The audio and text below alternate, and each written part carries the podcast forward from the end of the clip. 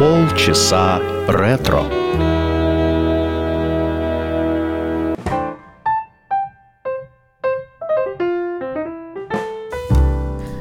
Здравствуйте! В эфире программа «Полчаса ретро». В студии автор и ведущая программы Александра Ромашова.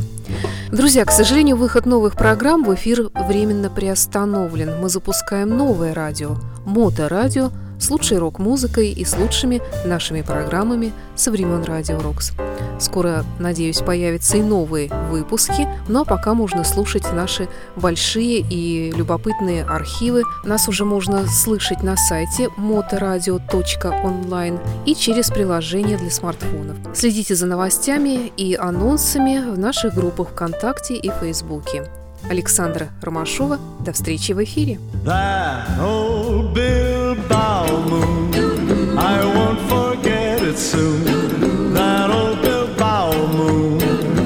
like a big balloon. That old Bilbao moon would rise above the dune while Tony's Beach Saloon rocked with an old time tune. We'd sing a song the whole night long, and I can still recall those were the greatest.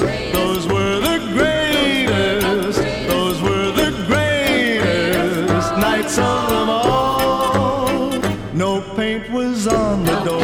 On the, the door. grass grew through the, the floor through of floor. Tony's two by four two by on four. the Bilbao shore. but shore. there were friends galore, and there was beer to pour, and moonlight on the shore. That old Bilbao shore.